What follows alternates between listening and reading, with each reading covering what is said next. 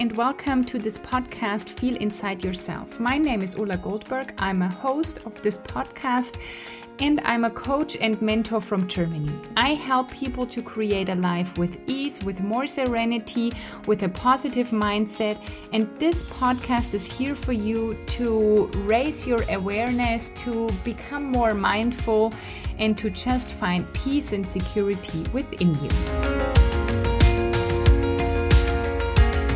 Hello, everybody and welcome to this new podcast episode. It's the first interview of 2022, and I have a very special guest with me. It's Dr. Dan Tomasulo, and he is the academic director at the Spirituality Mind Body Institute. He's also a psychologist and he is teaching at the Columbia University and I talked to him about two very, um, very interesting topics. One is spirituality, how he lives it, what it is for him, and the other one is hopefulness. Dan is an expert in the topic of hopefulness, and in these times, I think we can all need some hopefulness or some hope, and he will give us some practical tips and ideas how we can bring more hopefulness into our lives. And this was a very inspiring interview for me. We talked about an hour, but I decided not to split it in two parts. I think you're old enough. If you need a break, you just hit pause and then you can continue whenever you feel like it. I think this interview is so interesting that you want to listen to it um, anyways. So I hope you will have a lot of fun. And of course, we'll be happy to get some feedback from you about this interview. And let's get started. Hello and welcome, Dan, to my podcast today, to this show. Thank you very much for taking the time. I uh, really appreciate it. And so let's start off. Where are you in the world right now? I am in New York City right now, and it is uh, snowing in New York City. So uh, it gives the city this very mystical sort of uh, you're in a snow mm-hmm. globe kind of thing. Very nice. Yeah. I just uh, told you before, I love New York City. It's like my favorite city. So I'm very grateful I get some New York vibes today. yes. Yeah. You get some it's really been lovely here. Um, uh, but now, you know, with the uh, with the COVID, everybody is is uh, doing doing fine. They're trying to manage it, and you know, the university is making some adjustments. But it's really beautiful, really, really beautiful today. Cool. That sounds great. Um, I would like to talk to you about two different things today. The one topic is spirituality, mm-hmm. and the other one is how helpful it is to learn to be hopeful. And I think in these times, we can all use some hopefulness. And so Absolutely. I also want to talk about that. So, um, what is spirituality for you? I, I think that the best way to describe it is that it's having a, a personal relationship with the transcendent, mm-hmm. that there's a connection to something much greater than you. Mm-hmm. Uh, that isn't fully understandable, but you believe that your life is being influenced and perhaps guided by it.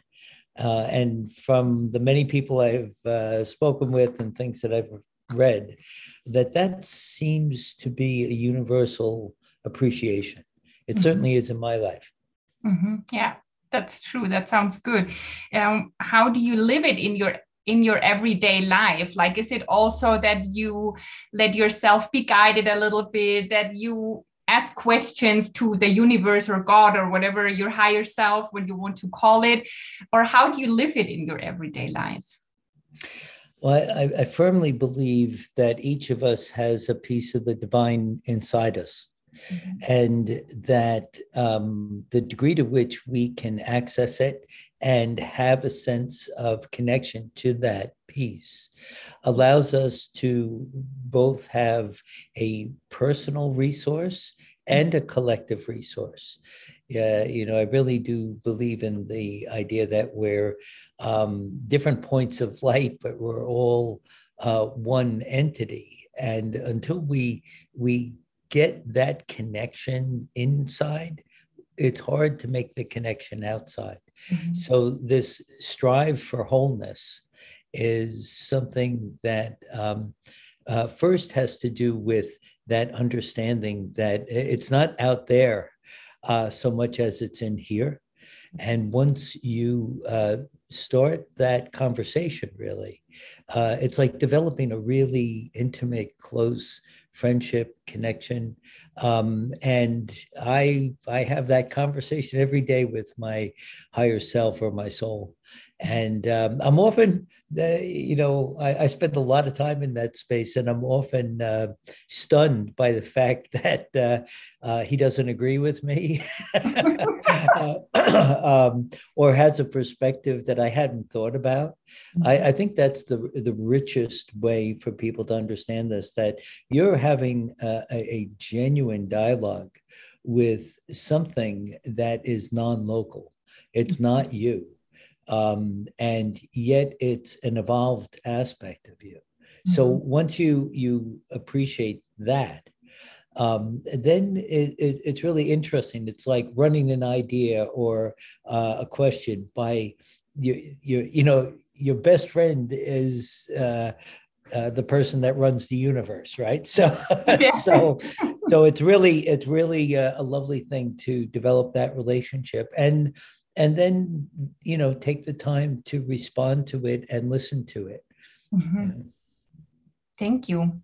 I totally agree with you that it's uh, something inside of us and i also like that you give this perspective that it's not like something outside of you that tells you what is wrong or right but it's it's something within you and i really like that. Um, because then it yeah comes back to feel inside yourself everything is already within you and then maybe it's even easier to start that connection if you know it's something inside you that you can feel inside. Very nice you know, I I, I know um, you uh, you have my background, but a, a, lot of the work that I do is on developing um, uh, interventions from positive psychology and spirituality. And uh, being at Columbia for uh, the last uh, several years, uh, most of the courses I teach are highly experiential. Of course, there's all the academic stuff and the readings and whatever, but um, many of the interventions are designed to help people understand how to access this part of you. Mm-hmm. And um, I use a method known as embodied cognition mm-hmm. in order to help evolve this relationship. Um, and it's drawn largely from psychodrama, sociodrama, drama therapy, where there is a uh, an empty chair where you begin this conversation. And so, very often in my classes, we start with the creation of what's called the benevolent self. Mm-hmm. A uh, it's a way to facilitate self compassion. Um, and so I'll have students sit across from an empty chair, and I'll um, uh, encourage them to think of all the people, all the people that they've experienced kindness with in their life. And rather than have one person sit in that chair, mm-hmm. they create an amalgam of all the different feelings of kindness that they've gained from um, uh, people in their life.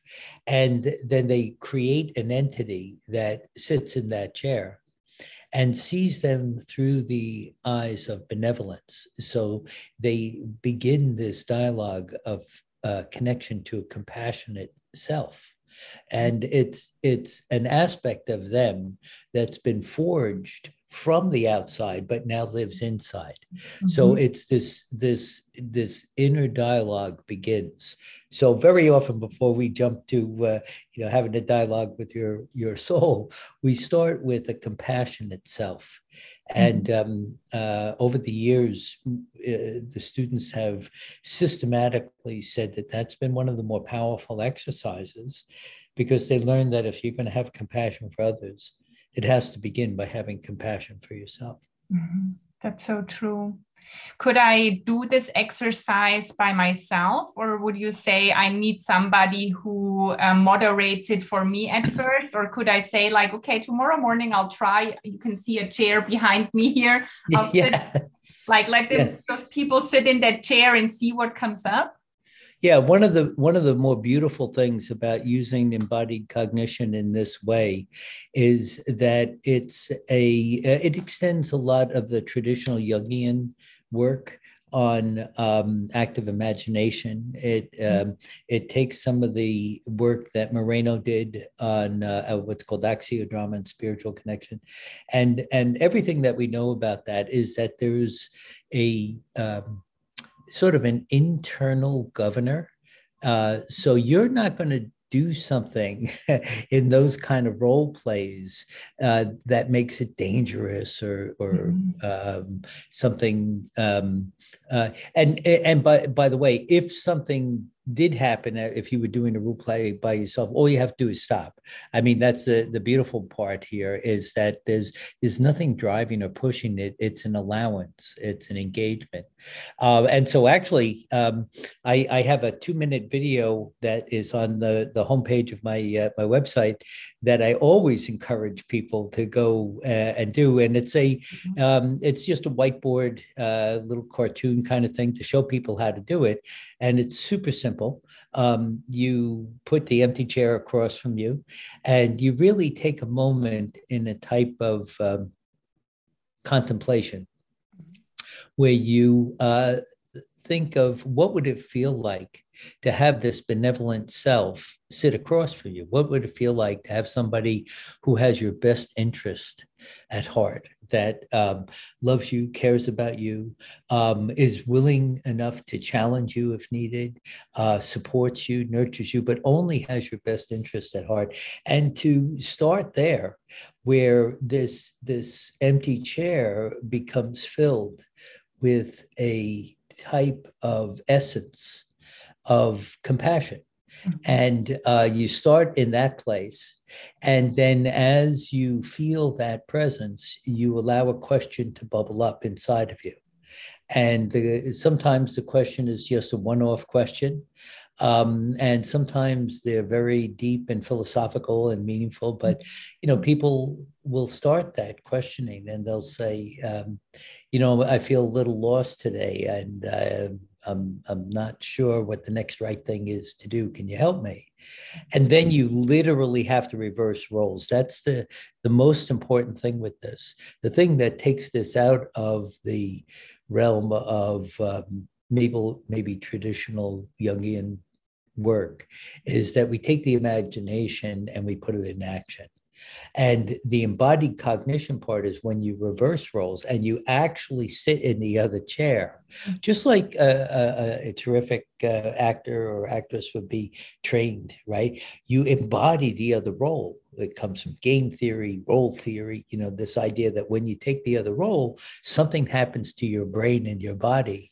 And you take a minute to um, be in that benevolent self and then uh, you answer from that role. and what I can tell you from doing thousands and thousands, tens of thousands of these on my uh, with other people, and certainly with myself, is uh, you're often shocked at the answer mm-hmm. okay. um, because um, uh, there's a benevolence with it, hence the name, uh, that that uh, feels nurturing and supporting. It's never critical. I mean, if you sit in that role and it says, "Well, you shouldn't have done that," you're in the wrong role. You know, it's very loving, very and and it and it says, uh, you know, something like, "I'm glad you're asking that question." Uh, mm-hmm. it shows you're already on the right path. You know, it it has this warmth to it, um, but it also isn't afraid to give you some concrete information you know, today's the day you got to clean out the closet, you know, or today's the day you better get that paper done or something. Mm-hmm. And um, uh, and then you come back into your chair. So it's very simple, you know. Um, and sometimes um, I, I will tell you again from doing probably tens of thousands of these at this point, um, because of the active imagination part, um, the speed of the drama is rather quick. It's very rare for it to last more than five minutes. Uh, because you, when your brain is functioning at that level, um, it already has anticipated the answers, uh, on both and the questions on both sides. So the enactment part of this is really giving life to it. Um, and when that happens, it goes rather quickly. So usually there's two or three questions that I'll have. Um, and then it's very, very satisfying. And um, always at the end, you end up back in your chair. That's really important. You must start in your chair and end in your chair. And um, always there's a, a, uh, a thanks, a, a gratitude. Um, and over time, you develop quite the relationship with this part of you. Sounds really cool. I will uh, try that out. I actually know this method from therapy, going into yeah. different chairs. Um, yeah. But I yeah. will try that with like that people that appreciate me or that one like figure or energy and um, that supports me. And I will try that too. Um, that's a very cool exercise. Thank you for sharing it. And it seems like, yeah, you don't need a lot of time. I think a lot of people always think I don't have the time for things like that. But I think at the beginning, you only need a few minutes. And then after a while, you will enjoy the company so much and the talk. Probably. Ex- exactly right. I take 10 minutes now. well, let me, uh, if I could, uh, I just want to capitalize on your, your thinking about that, that you said, though, you found this in, in therapy. What many people don't know, uh, most people, including therapists, by the way, uh, is where the origin of the empty chair came from. Uh, it came very specifically, um, and it's extremely well documented from a man named Jacob Moreno. So, if you've ever heard the term uh, group therapy, mm-hmm. um, that's the person who coined the term. And the term was coined in the early 30s. Um, and it came directly from his work in psychodrama. And again, what most people don't uh, know about Moreno is that he created a form of therapy and a method of therapy that used almost exclusively action. And that many, many, many, many, many forms of group therapy, things like Gestalt or those kind of things, were just derivatives. They took little bits and pieces of psychodrama. Uh, but Moreno was inspired by a spiritual awakening. He had a direct spiritual experience and actually uh, part of that spiritual experience was to do this method of therapy so we're very close to the source when we're doing uh, enactment and um, role playing um, and so it's it's been watered down greatly um, you know, things like uh, Gestalt have taken aspects of it. Things like um, um, you know, when people use simulation and things like that. But if you go back to its core, uh, it's really an amazing and powerful technique. And, and, and so that's the first part. The second part I want to say is that um, most of what uh, I'll do with my students is talk about something known as dispositional mindfulness, uh, which has to do with understanding how you're feeling in the moment right like what what you're feeling in the moment rather than um, uh, developing a sitting practice in meditation. I, I, believe very much in that. I think that's good. But people say, I don't have 20 minutes. Well, you don't need 20 minutes. You, you need you need three seconds to um, uh, have a dispositional mindset. What, what am I feeling right now? What what strengths of mine are being used right now? Where what what's happening to me in the moment? And in the moment you're able to separate yourself from your experience to observe it, um, that moment is so precious in the, the development of this uh, internal mechanism, and it only takes a few seconds. So I highly encourage people to do that too. I think that's a part that's misunderstood in mindfulness also. Always people think mindfulness is like meditating uh, for like 20 minutes, like you said. But I but it's more like being in the present, being in the here and now. And like you said, you can be that in any minute or any moment. You don't need to sit down to meditate to be present. You can just be it right now. And uh, that's much more easy. You know, I think Thich Nhat Hanh's um, original book um, released in the West, The Miracle of Mindfulness, uh, really set the stage for that kind of understanding because he said uh, the Westerners pretty much got it wrong.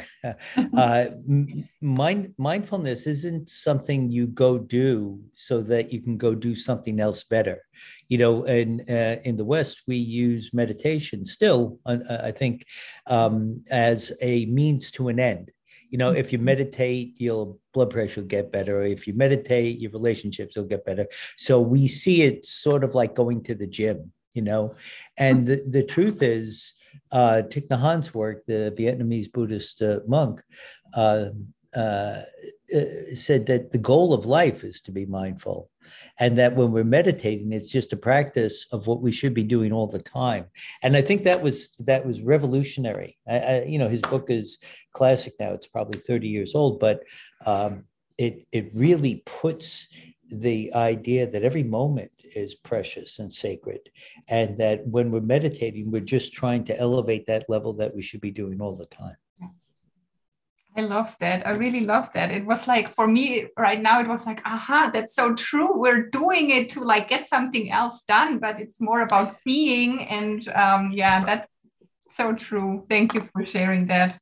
When when I was first um, uh, starting my practice and uh, you know working with people and trying to uh, help them with interventions and stuff like that. And, and then Thich Nhat book came out, and you know, so I was recommending it to everybody. You know, oh, you got to read this book, read this book. And I'll never forget there was a, a woman who came for therapy, and I recommended the book, and she came back the following week. She goes, you know, I looked everywhere, and I cannot find that book. The the miracle of mindlessness and i was like well that's that's not exactly the name. Oh that's very good. Oh, that's funny.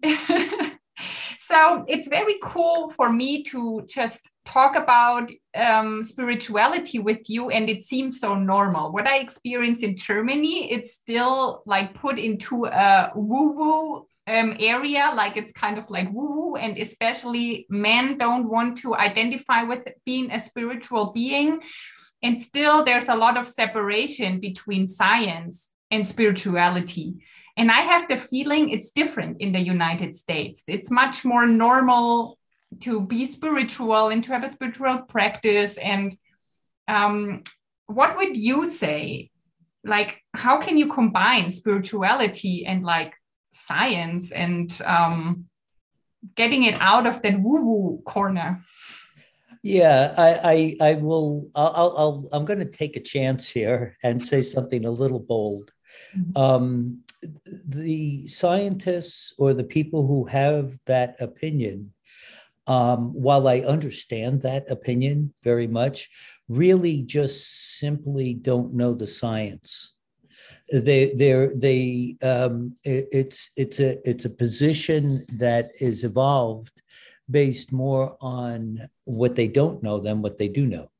Mm-hmm. Uh, because the science around spiritual development uh, spirituality, uh, neurochemistry, neurobiology is so robust and so intense and so well done um, that people just don't know about it. And it's all published in all the major journals, journals of um, uh, uh, JAMA, you know, all the uh, uh, well-being journals, positive psychology journals. I mean, it's some of the top journals in the world. Uh, but people often will um, have a filter on and so if you are looking through the lens, um, uh, if you have a dark yellow lens on, right, and uh, and something is clearly blue out there, and it's real and it's blue, but through your lens, you're going to see it as green. You're not going to see it for what it is. You're going to see it through a distortion. And so, the courses I teach, uh, the things I write about, the perspective that I come from, is is simplistic at, at one level and uses the best of our science at the other. The, the simple part is that nobody alive has ever created themselves so we have to start there. You didn't create yourself. Some force much larger than you brought your consciousness into existence. And um, uh, we still do not know how thoughts are formed. Mm-hmm. We we've we've put people on the moon and we've done you know sent stuff out. At this, we don't know how a thought is formed. Mm-hmm. So we have two incredibly powerful mysteries that there isn't a scientist. Doesn't matter if they've won a Nobel Prize. Doesn't matter what they've done.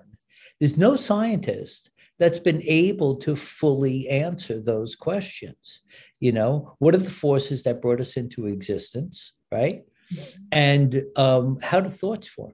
So if you start there, you recognize that the mystery is still very much in front of us. It's it's it's not um, uh, you know, and you can't dismiss it. You can't just backhand it, you know. And even if you know, you, talk to some people uh, like uh, evolutionists or evolutionary psychology and they say oh well we came from this and that well okay all right where did the bacteria come from that landed on the earth you know uh, is did it come from inside the earth or did it maybe come from you know a piece of space that landed on the earth you know so you start there and then we move all the way up to the revolutionary work of uh, uh, Dr. Lisa Miller and uh, the awakened brain where um, she's been able to conclusively show the relationship of depression uh, to spiritual awakening that's why if you if you if you look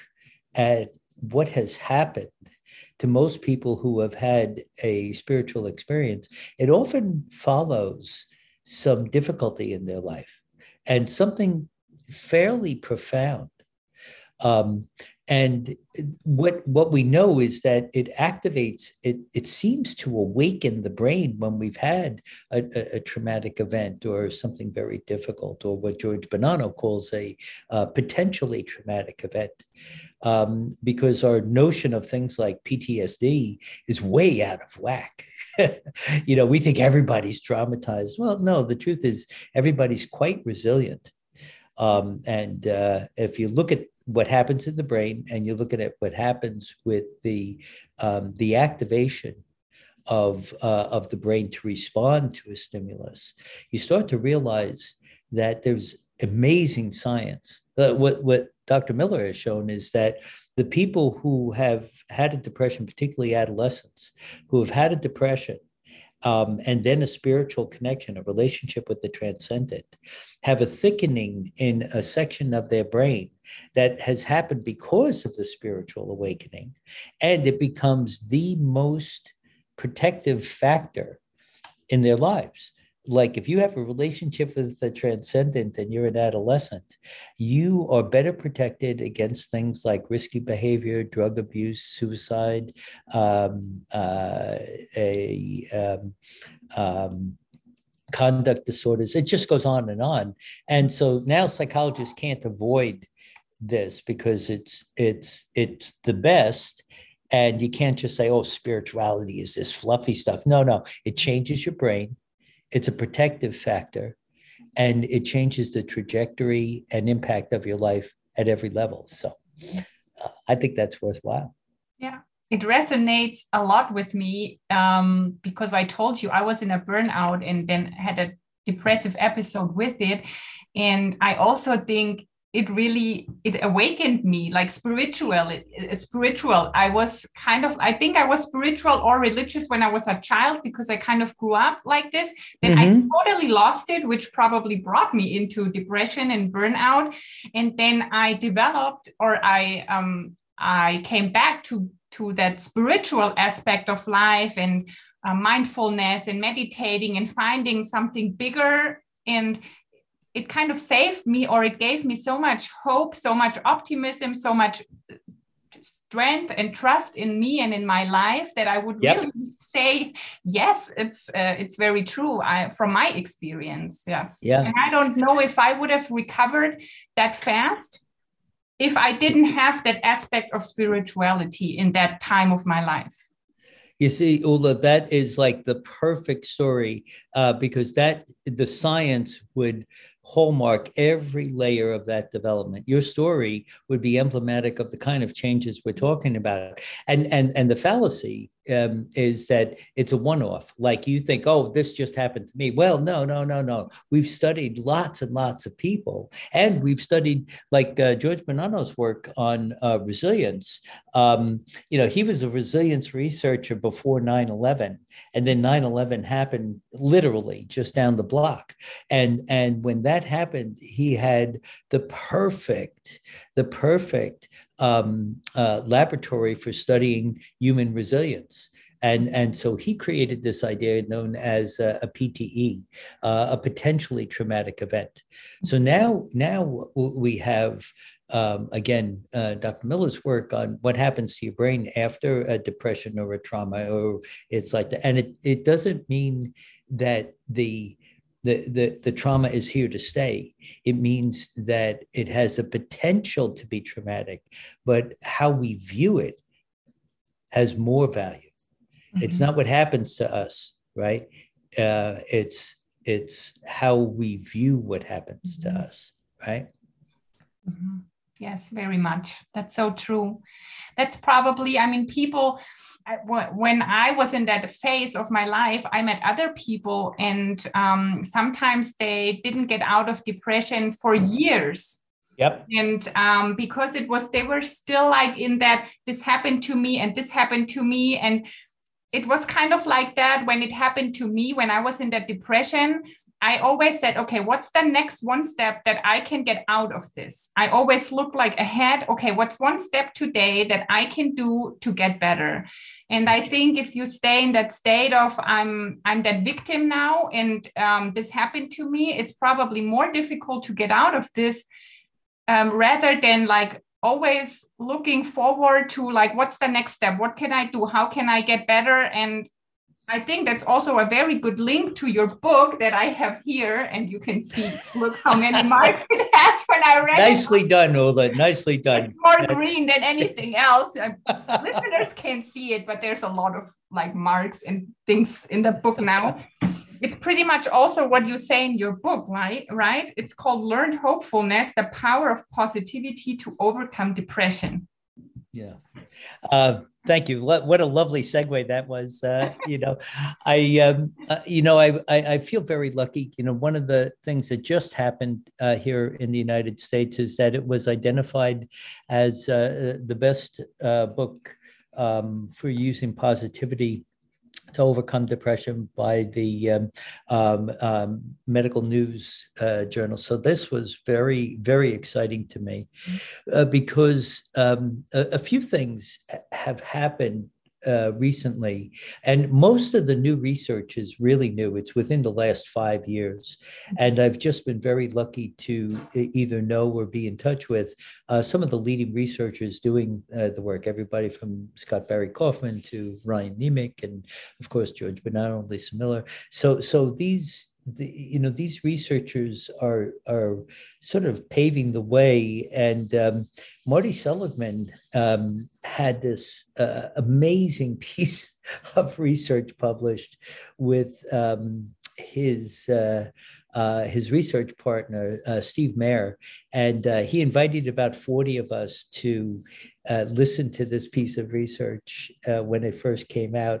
And i was very lucky again to be in that audience. And um, he the, the, the it's a 50 year follow-up to learned helplessness.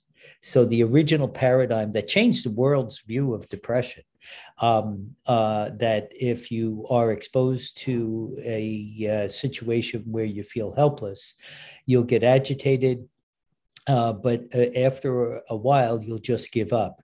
And then, when placed in another environment where it would be easy for you to succeed, um, people don't respond. Uh, they they learn to give up, right? And and so this this paradigm of learned helplessness uh, swept the world. It, it uh, I think his the, their original book was in I don't know every language. It and so the scientists jumped on board because it was a, a beautiful paradigm. But a few years ago, Marty wrote. Um, uh, some follow up research along with Steve Maier, who had become a neuroscientist um, along the way. And what they found is that they were completely wrong about this. And most scientists haven't, haven't uh, learned about this yet, so because it's new. Um, but they they they found out they were completely wrong because back in the 60s when they were doing the research they didn't have access to fMRIs and what's going on in the brain. They didn't know what was happening. So they had to make a hypothesis about oh if you learn to be helpless in this situation it would um, cause helplessness in that situation. But now that we have fMRIs, we know what's going on. And what they found out is that if you're exposed to a chronically aversive stimulus, an evolutionary loop happens.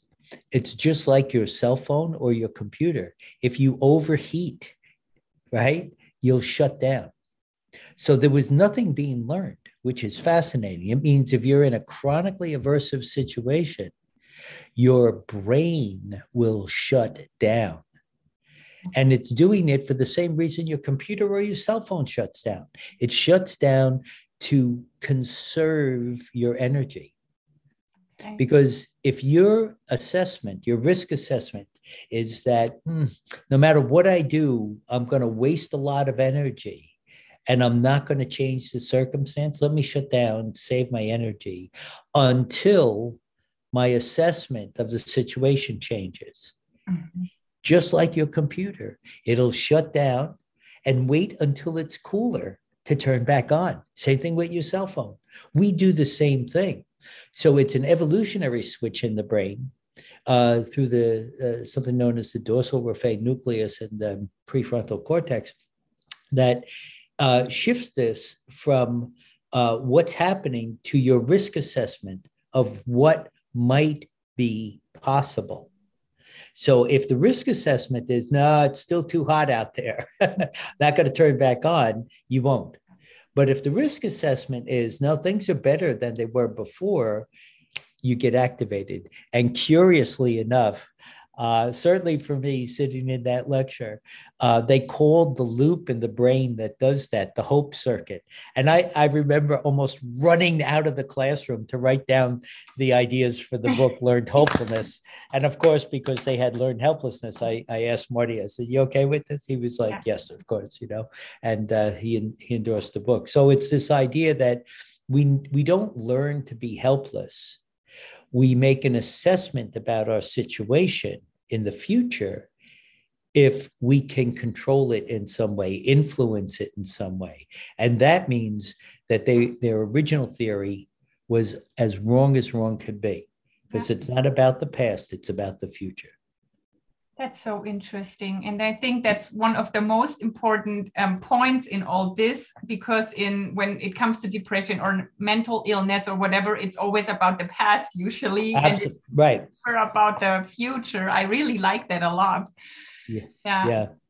It's a powerful way to um, uh, help people understand um, and use science Mm-hmm. Uh, because uh, the the whole book, uh, Learned Hopefulness, is is pure science applied.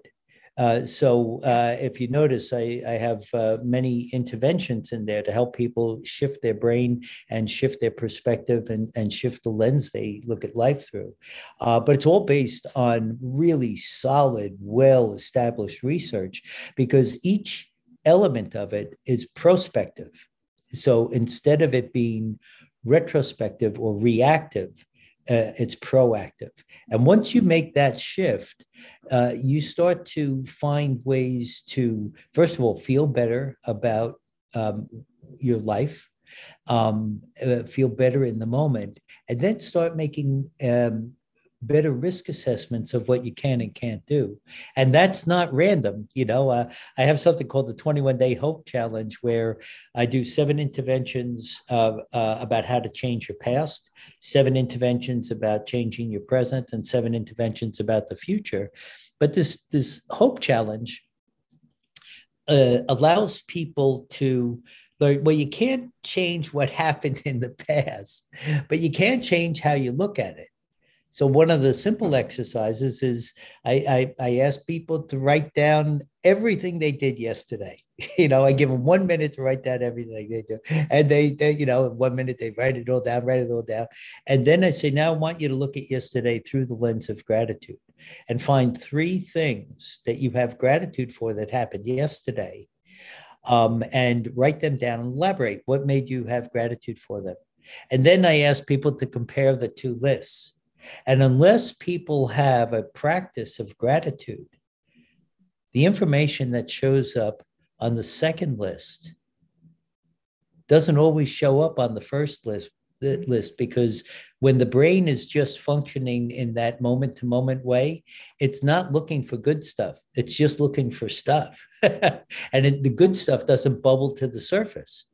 But when you change your lens and start to look for the good you find it that's true. That's so true. That's a very powerful exercise. And actually that's what i really loved about the book. It's you can like it's not just something you read. It's not just theoretical. You can practice it. You can do something every day and like step by step. So i really really like that because there's so many interventions and exercises included. And i actually uh, did them along the way while reading it. And it's very cool. And what i thought was well for the audience, um, I think we have to uh, say one thing about hopefulness. It always means that something negative had to be before that. You is it right that you only can be hopeful if there's something negative or if you're in a negative state, right? Yeah yeah.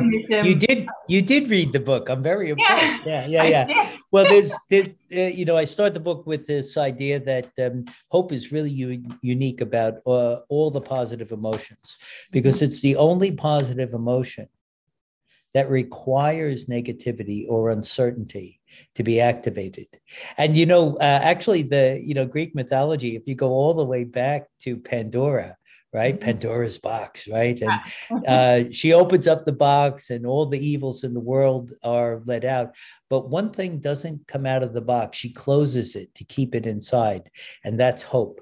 Mm-hmm. So it's interesting if you look at mythology where that came from, right? Mm-hmm. Because mm-hmm. it means that hope lived with all of that negativity and all of those disappointments because it needed to know it intimately. And then it was kept in the jar because it's the secret weapon. It knows every single one of those negative elements um, intimately. So when we are employing hope, if if you didn't, if you weren't negative or uncertain, there'd be no need for hope, right? because because you, yeah, right, yeah. But but it, once you know that negativity and uncertainty are necessary activators, that they are, um, you know, there's a there's a saying in Buddhism, uh, no mud, no lotus right? um, uh, yeah, well, yeah, you, you know, yeah. where do you get the nutrients from? The mud. Where, where do you get uh, sustainability from? The mud. And once you appreciate that that principle is alive and well with uh, hope, it changes things. And and and quite honestly, uh, hope theory, hope measures, and everything else kind of came to a screeching halt about ten years ago, uh, mm-hmm. because um, uh, major researchers in that area passed away, and um, you know, so there's a time for renaissance now. I'm working with a, a team of researchers uh, around the globe to help revolutionize the the measure of hope um, the understanding of it, the use of it, um, and you know, my my job in that is to uh, uh, really add the practical or the applied part, and that's what the book uh, "Learned Hopefulness" is about. A lot, yes. Um, so what I thought when I read it was like these exercises or these interventions are not only helpful uh, once you're in a depression. I also thought it's very helpful to do it on the way because we all experience something negative yep. in our everyday life. And I think you could use these interventions to prevent going into a depression long mm-hmm. term. Mm-hmm. Would you also say that's true? Absolutely. You know, um, um, uh, again in the in the very beginning of the book i start with some dire statistics and that was all pre-covid. My my book got released uh, last uh, june right smack in the middle of uh, covid right? In uh, mm-hmm. uh, june of 2020 and the, the the the thing that has been most devastating um, is to realize that the statistics that i based the book on have all gotten worse uh, since COVID. And um, uh, at that time, uh, before COVID, uh, the number one statistic I had is that 80% of people with depression relapse.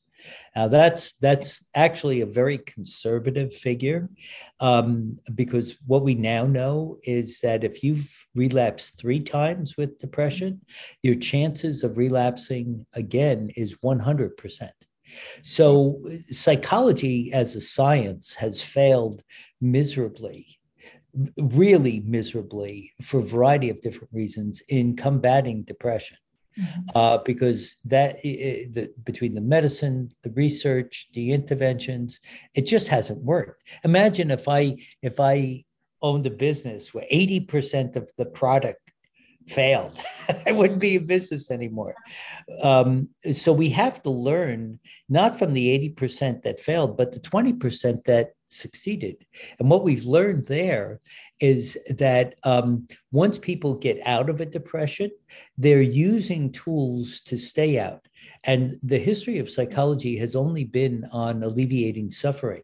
Um, and there's nothing wrong with alleviating suffering, but if that's all you do, you're setting yourself up for a continual relapse because you get out and then you go back in. You get out and go back in.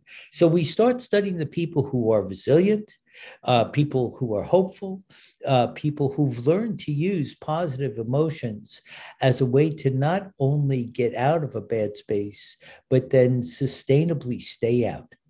Um, and there, you know, again, one of the sayings I have in the book um, that I uh, uh, uh, I use as my mantra, you know, not being depressed isn't the same as being happy. Yeah. So if if science has gotten you out of depression, that's not good enough. Yeah. It doesn't it doesn't really help first of all, because it's momentary and people relapse. Um, and we've only looked at alleviating the pain. We haven't looked at sustainability. And that's the difference, by the way, in medicine. Um, you know, I teach now, I do uh, uh, courses on what's known as positive medicine, uh, speak on that because. Uh, one of the things that's happened is that medicine kind of set the tone for just healing you know, and alleviating suffering. They really didn't do anything. And, uh, you know, if you take a look at statistics around the world with modern medicine, what you find out is, uh, as an example, the United States is 17th out of 17 countries, the top countries of medicine because we don't have anything about helping patients have more positive affect and wellness afterwards. So our numbers are miserable because they're only focusing on alleviating the pain, curing that, but there's nothing for the follow up. And I think that's going to be a new and very exciting science going forward. Absolutely it's not like um, curing really curing something. It's more about getting the symptoms away without really getting to the to the cause of this. So what did you find out so far about the factors of staying out of depression? So what is what are important factors that people don't relapse back? Uh, the um, uh, what a great question. Um, the the number one thing is to find out what it is that you can control mm-hmm. um, in your future. And very often, what happens is that people will set a goal.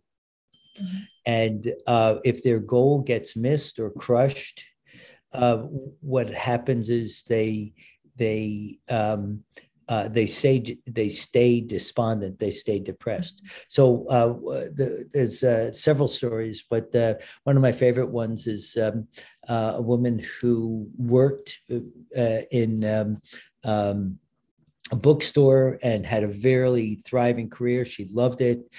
she had retired into that and just absolutely loved working there.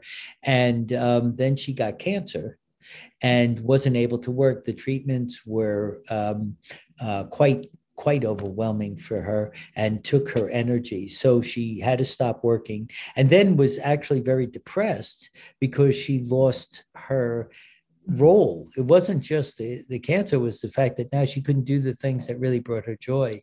And um, I was seeing her for the depression. And um, one of the things we did is is shifted her goal um, to make it much more tangible. And we use this uh, uh, this thing I read about in the book called micro goals, mm-hmm. right? Where um, okay, micro goal is very, very, very tiny compared to what you are hoping for, but it's more immediate. Uh, so we picked one day a week where she could go back to work for one hour mm-hmm. um, as uh, a relief person for lunch uh, for somebody else. Well, the moment we did that, she went back. Everything got better. She felt better about it. She couldn't, and she couldn't wait for the next week. And then once her treatments improved and she improved a bit, then we did it two days a week. And you know where this story is going, right? Yeah. Where uh, eventually she was uh, she was able to replace um, one hour a day, and she looked forward to that tremendously. Eventually, then she came back part time, and then eventually full time as her, her her treatment happened. But the thing that gave her hope was setting a goal that was attainable.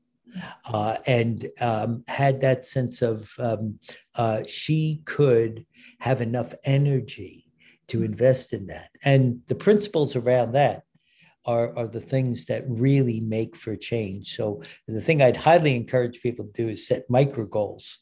Um, uh, you know, what can you do in the next 20 minutes? Not, not what you're going to do three months from now. Well, what are you going to do in the next 20 minutes for preparing lunch, for returning two emails, for uh, you know making a phone call? What uh, my, my day is filled with uh, uh, dozens and dozens and dozens of micro goals mm-hmm. uh, it, all all moving forward but it gives you that feedback that sense of accomplishment and positivity that keeps you motivated yeah. That sounds really good. Yeah, it's like little steps. I always like sometimes I say my clients, like my coaches, just like what can you do that brings you 1% closer to what you want? Yeah. Just 1%, not go 1%. for 100%, 1% every day, wow. 1%. exactly. Exactly. So you already um, mentioned um, COVID and that probably depression rates and, and anxiety and things um, got worse, probably than worse than we already than we we, we know by now. And what I really miss, I mean, everything I've learned about positive psychology, every day I ask myself, like, why is this not used? I mean, why is this not used from experts, from politicians, in media? Why are they not encouraging people to stay hopeful, to be grateful, to encourage these positive emotions? In mm. Germany, it's a lot of anxiety, and you have to panic and you have to be afraid. And people are very in that state of anxiety and fear right now. Mm-hmm.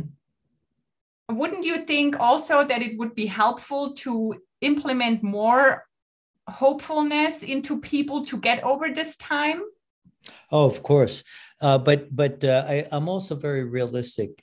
When when a new uh, batch of science comes along, doesn't matter if it's technology or uh, medicine or psychology uh, or even chemistry. It doesn't matter when when something new comes along that's real and viable.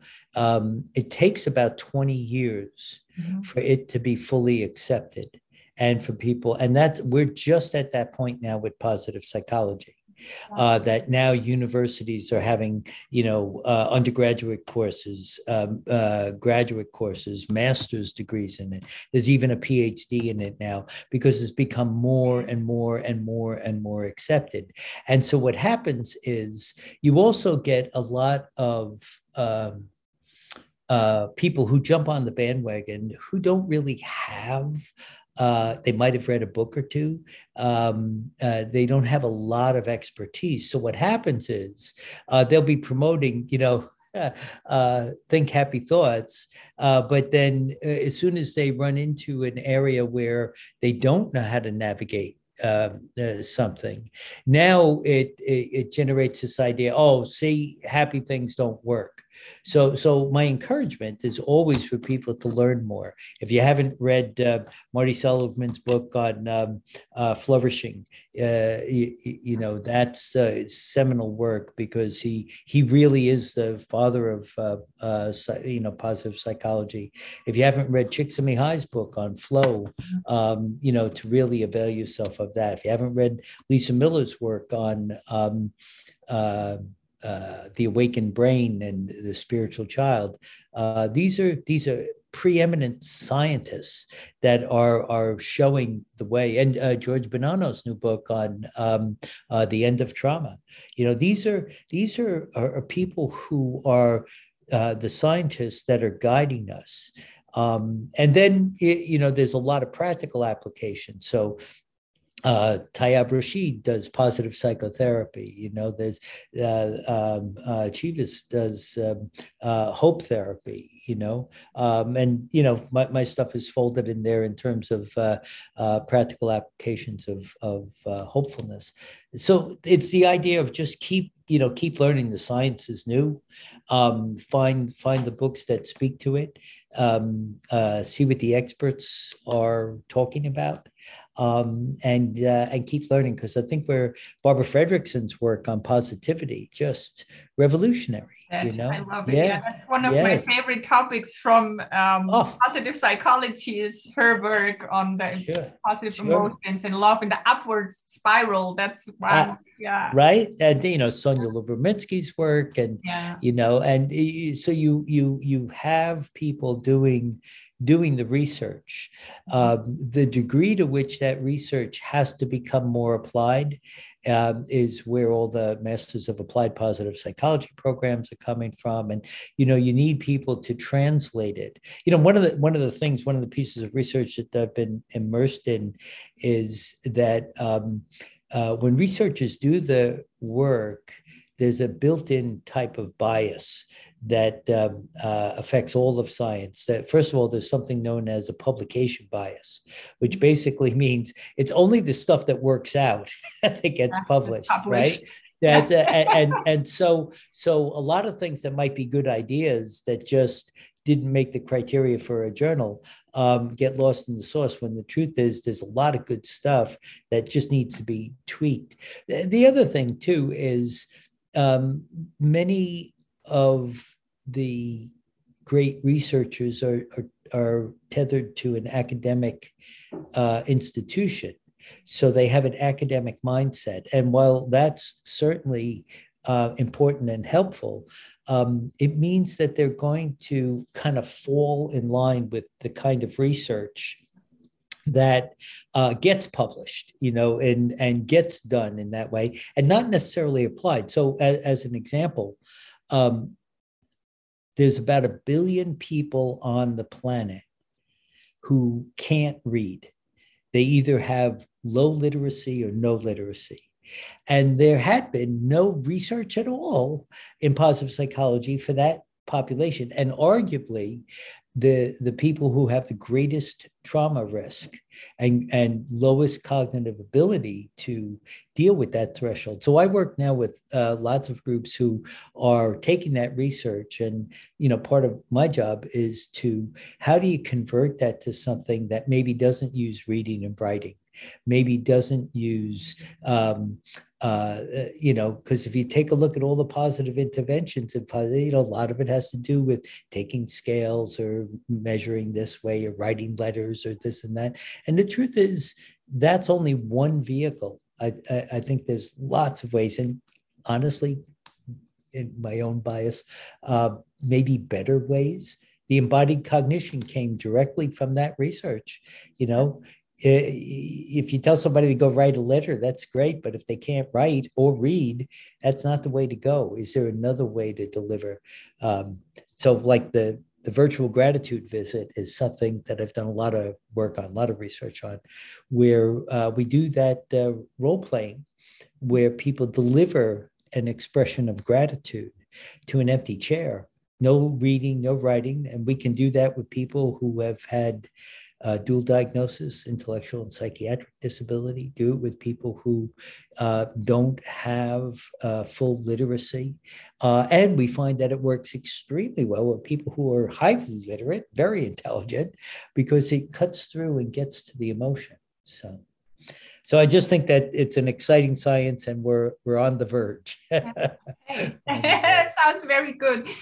So, um, what I until uh, all these um, positive psychology interventions are on the media and on the news, what can people do in their everyday life? Like, if somebody feels I'm affected by the pandemic and I don't feel so good anymore, what's little things everybody can do just to practice positive psychology in an everyday life for themselves? Mm -hmm. uh, I, I would recommend four things that all come through from the research and are um, we know that they will work right mm-hmm. and so I, I i recommend you do these four things but i also uh, say that there's many more but these four seem to be you know i uh, in the in in the work on uh, hopefulness uh, we've studied people with low hope and high hope and the people with high hope, uh, there are seven decisions that high hope people make.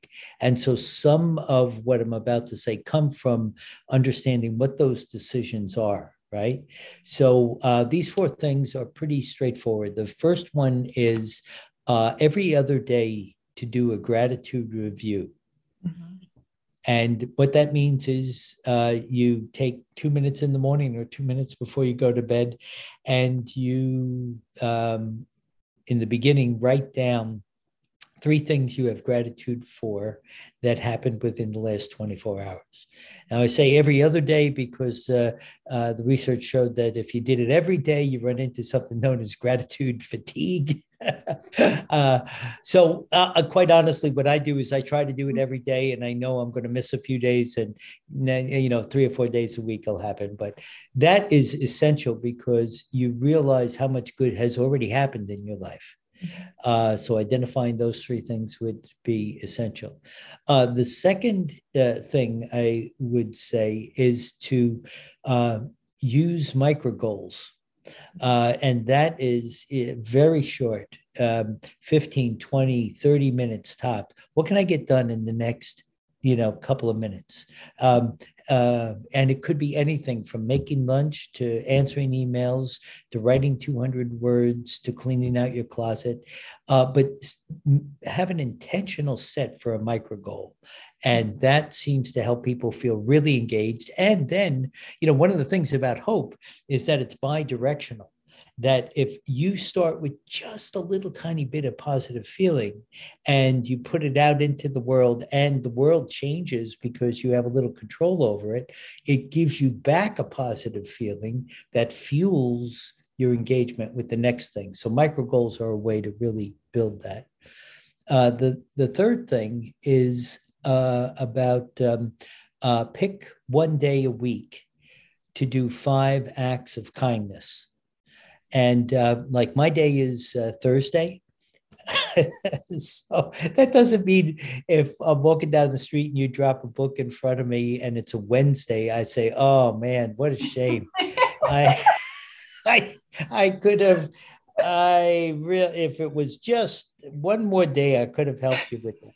It doesn't doesn't mean you can't be kind on other days, but if you pick one day a week to do five acts of kindness. Again, from the research, it shows that it, it really uh, improves your way of thinking.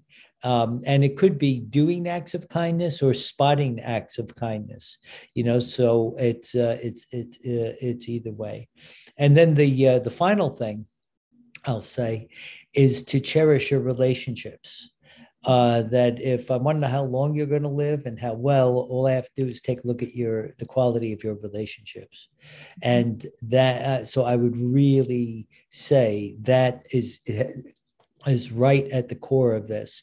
Um, you know, if you have friendships, you invest in them, uh, meeting new people and invest in that. And of course, your intimate relationships, uh, pay a great deal of attention to those because uh, that's going to tell us a lot about not only who you are now, but how well you're going to be in the future. Mm-hmm. Oh, that's fantastic. That's four very, very good tips. And um, I'm also, I'm a really big fan of gratitude and uh, I love that. And with the kindness, I will try that. I will pick out a day. And I think maybe it's not even just kindness towards other people, maybe always kind kindness to ourselves. Like what is something kind I can do for myself or to myself? Um, Absolutely. Make myself a compliment or something like that. And uh, yeah, yeah that's very yeah. cool. Yeah. Yeah. So we again this idea of the 21 day hope challenge where we do something about the past, something about the present, something about the future. Uh, these are all geared to that. You know, the gratitude is about the uh, uh, uh the past. Uh, the kindness is uh, certainly about the present, um, as is the you know relationship stuff, and the micro goals are about the future. So you know, once you start thinking in that way that you can have interventions that change the lens through which you look at life, it improves everything. Can anybody enroll in that 21 day challenge? Yeah, I um, uh, yeah, I, uh, right now, if um, uh, if you go to my my website uh, mm-hmm. and uh, you just uh, sign up, you get a you can get a couple of chapters from from the book, so people who sign up can can get that. And then what happens is um, we will have launch dates in January. I'm sorry, in 2022. Mm-hmm. um, that will uh, I'll, I'll let people know about that. Right now, I'm doing it for um, uh, different uh, different entities that have contracted for it. You know, so if uh, if I do some work for business, I have it, but it's all it's all ready to go, and I'll uh, I'll have an announcement about that later in the year. Cool. I will put all that in the show notes, like where people can access your website and your book. And I will also put your book in uh, the show notes. I think right now it's it's not translated into German yet, but not yet. Yeah. we can be hopeful. We're hopeful that hopeful right? that this hopeful. is going to happen. Though I think I have to say, um, I think it's it's also easy to read for Germans if they speak English. They will be very fine in understanding this book. The language is it's is very good to understand. So I really want to encourage everybody. If you could listen to us now and you kind of understood what we talked about, you yeah, will yeah. be able to read that book. So I um, I recommend it, and I will put it in the show notes also. And maybe some of the other books you mentioned, like the work from Lisa Miller, for example. I will put some of the other books that you mentioned also in the show notes so people can find out more about this if they're interested in it. Absolutely. Absolutely. Dan, I thank you so much for being here. Uh, this was more than an hour that we already talked, and we could probably go on for on and on, on and on. Yeah, so interesting. Well, people don't know. I haven't mentioned this, this yet. I met you met you through a lecture from my studies of positive psychology. You were there as a guest lecturer, and this was the first one actually. And I was like sitting there, I was like, oh my God, I want to listen to him all day long because I had so many aha moments. uh, that, that's so but, nice. Thank you for saying so. Thank yeah, you. thank you for uh, all your work that you're doing. I think it's, we really, really need this. The world really needs this. So thank you very much for doing what you're doing. Thank you so much for taking the time to talk here with me and to be here and maybe one day we'll meet in New York City. That'd be great. That'd be fantastic. fantastic. That'd be great. Thank you, Dan. And thank you, Ula. Um, thank you very much for inviting me. Bye bye. Bye bye now. I hope you enjoyed this interview as much as I did, and I will put everything in the show notes how you can find Dan. And please give us some feedback. If you have questions, write me an email and to info at ulagoldberg.com or you can leave us a comment under the posts on Instagram and Facebook today. And uh, yeah, I'm looking forward to next time here on Feel Inside Yourself.